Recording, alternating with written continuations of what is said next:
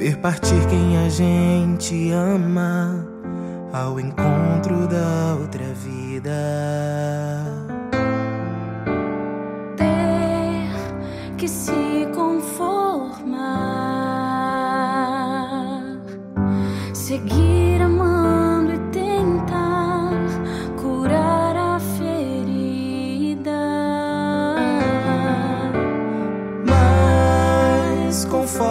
coração saber em nome do Pai, do Filho e do Espírito Santo. Amém. Muito bom dia. Hoje é quinta-feira, dia 10 de junho.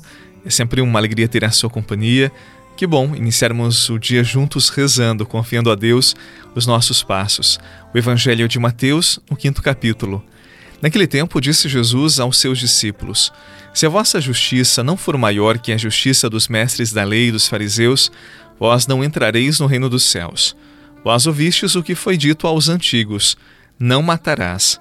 Quem matar será condenado pelo tribunal. Eu, porém, vos digo: todo aquele que se encoleriza com seu irmão será réu em juízo. Quem disser ao seu irmão, patife, será condenado pelo tribunal. Quem chamar o irmão de tolo será condenado ao fogo do inferno.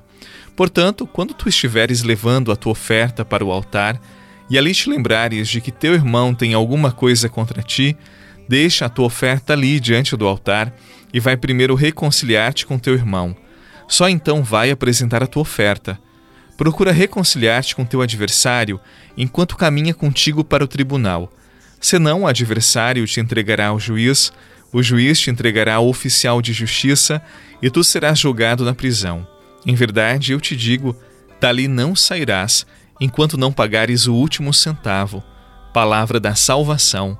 Glória a vós, Senhor as lágrimas da solidão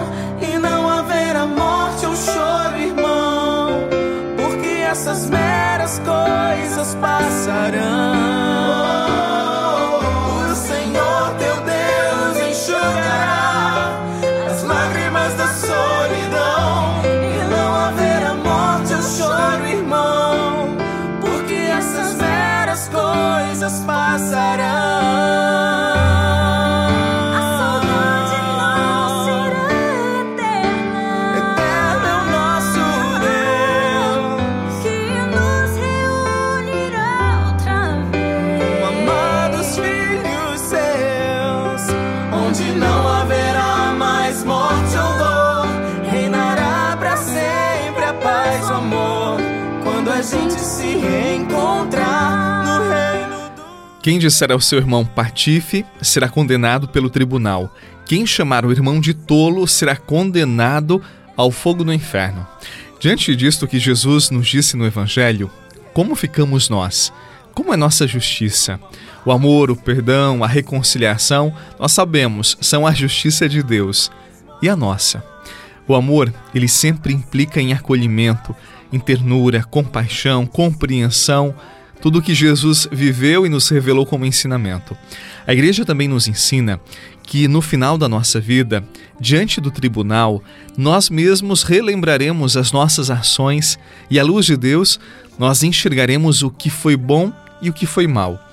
Aí então os nossos atos revestidos de ira, de raiva, de impaciência com os nossos irmãos serão como que a medida que nós mesmos usaremos contra nós na hora em que nós formos julgados. Diante do exposto, não podemos nos esquecer. Nós estamos a caminho do tribunal. Cada dia que passa, você e eu estamos mais próximos dele. E você sabe, à medida que julgamos os outros, nós mesmos seremos julgados. Às vezes somos tão rigorosos, somos tão rancorosos, a nossa medida é tão impiedosa, é tão rasa, e esquecemos que essas medidas que nós usamos contra os outros serão usadas contra nós mesmos no dia desse julgamento que nos falou Jesus. Por isso, hoje, nós podemos mudar o nosso comportamento. E para isso, Jesus nos dá o entendimento a fim de que possamos agir enquanto é tempo.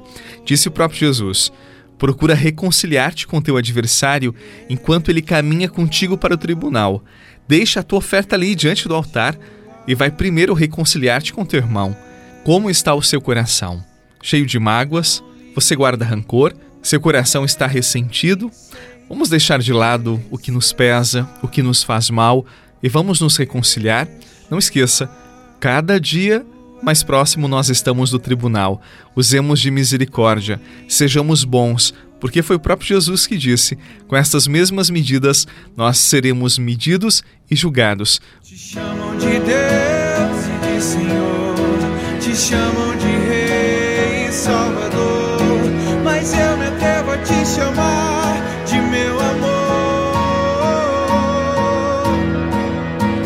chamam de Deus e de Senhor, te chamam de Rei e Salvador mas eu me atrevo a te chamar de meu amor.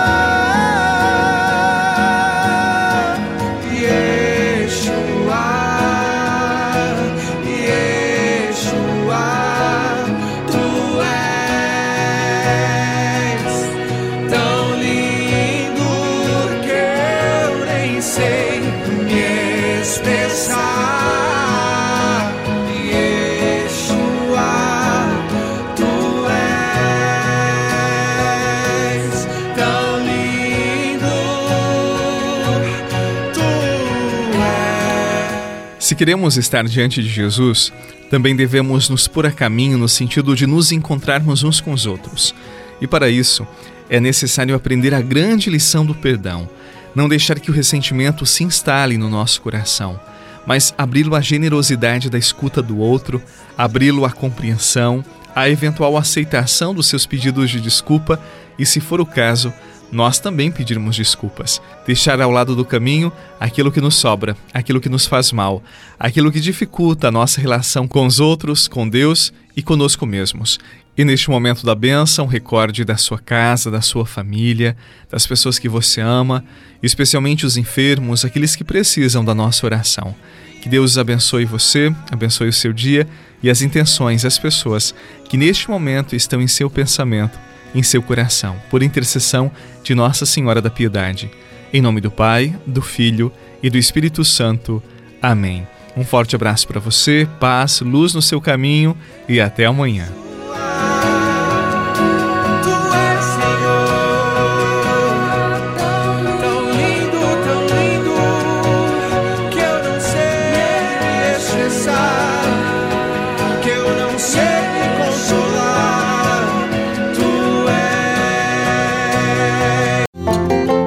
Você rezou com o Padre Eduardo Rocha, pároco da Catedral de Tubarão. Se você deseja receber a oração direto no seu celular, envie uma mensagem com a palavra oração para 48 99644 1433.